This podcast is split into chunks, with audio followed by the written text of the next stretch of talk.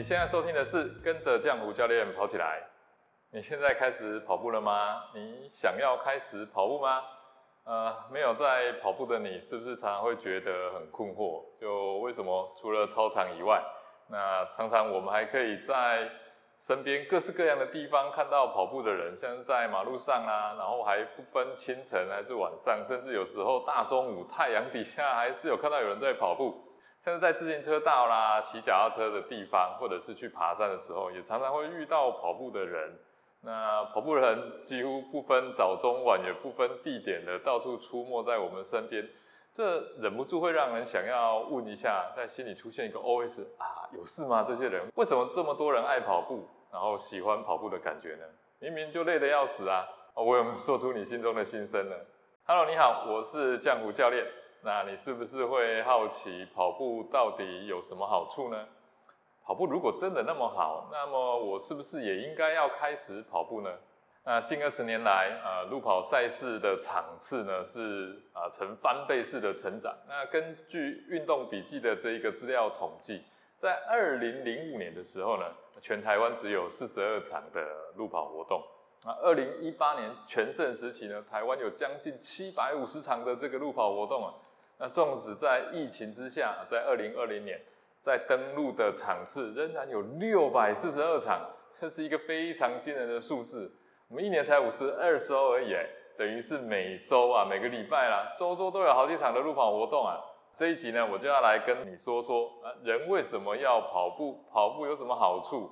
那我整理了下面七个主要的理由。第一个是维持身材，第二个呢是舒压，第三可以刺激你的大脑。第四呢是强化骨骼跟心肺啊，第五可以获得成就感，第六呢可以专注这个集中力，那第七呢是获得真正的健康。第一，跑步可以维持身材，那大部分有长期跑步习惯的人，身材都非常的精实，哎，甚至可以说是消瘦。那跑步是一项耗氧的运动，长期跑步可以训练身体呢，习惯呢去使用。那同时也加强使用脂肪的能力，所以怎么吃呃都很难胖。那这也是大部分的人呢，把跑步当做减肥的这个理由之一。啊，第二，跑步可以舒压，跑者的这个愉悦感啊是真正的存在的。我们的大脑啊里面有非常多的这一些神经传导物质。那跑步的时候呢，我们会产生一种叫做脑内啡的这个物质。脑内啡呢会带来兴奋感，还有这个幸福感。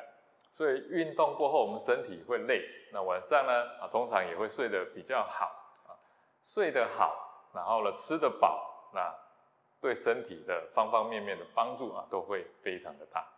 第三，跑步可以刺激大脑，多项的这个研究来指出呢，像是长距离跑步这种有氧耐力运动啊，可以让我们大脑里面的海马回呢啊。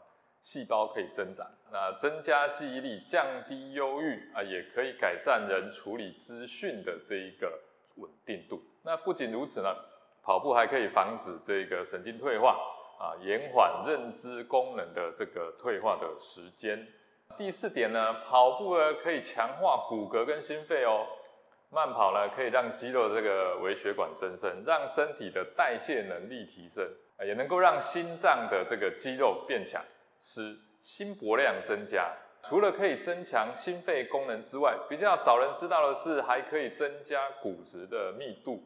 那由于跑步呢，会增加骨头在垂直面的这个压力，在正确的跑步动作之下，骨头的这个密度啊会随之增加，啊可以有效的来避免骨质疏松症。第五，跑步可以获得成就感。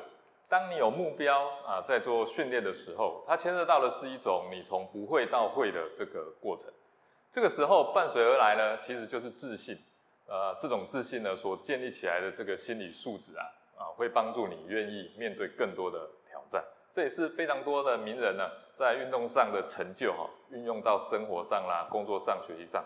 我自己本身啊，就是担任管理职，经常要面对非常多的高压的挑战。啊，每每当你透过跑步这项运动呢，一次一次的翻越人生的高墙后，在工作跟生活上的这些挑战呢，哎，其实也不会再觉得困难了。第六点，跑步可以让我们的专注力呢更集中。跑步的时候呢，我们很难一边跑一边划手机了。这个时候可以帮助我们啊，暂时远离三 C 产品，那拥有一个短暂的和自己相处的这个时间和空间，让我们专注于当下，那远离尘嚣。所以许多跑者会发现，跑步的时候呢，可以让他的专注力呢更集中。那自己跑的时候呢，更能够让他专注去思考他所面对的问题，然后去解决。因为在跑步的时候啊，可以把自己从忙碌的这个压力的工作当中呢啊抽离出来。很多时候啊，当我们跑完的时候，反而觉得精神啊还会更好。第七，跑步可以获得真正的健康啊。我们一般对于健康的定义呢啊，其实都把它定义的太过于简单了啊，以至于我们对于健康的流失没有感觉到。那世界卫生组织呢，它为健康下了一个定义啊，内容是说啊，健康是身体健康、心理健康、啊社会适应良好和道德健康四方面啊都需要健全。那跑步这项运动呢，正可以满足啊这个四个面向。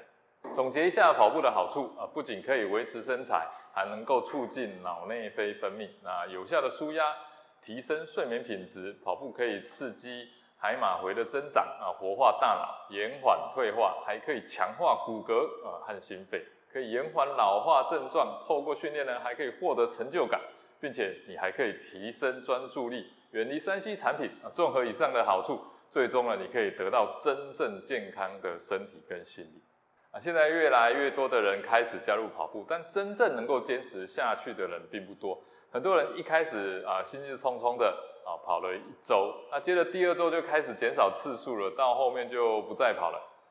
坚持不下去的理由其实也很多啦，没时间啊，工作忙啊，要照顾小孩啊，啊，那或者是没有明显的瘦下来等等，那甚至是怕膝盖受伤，嗯，这真的是非常可惜啦。其实跑步会上瘾啊，当你慢慢进入跑步的这一个状态适应之后，你会越来越不累，然后越来越想跑。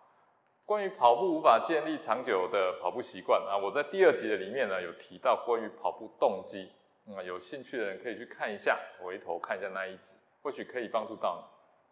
这期节目就到这边，下期节目我将跟你分享为何越来越多人封路跑系列的第二讲，跑步有什么坏处是你应该知道的呢？跑步的后遗症有哪些？如果你喜欢这集节目的分享。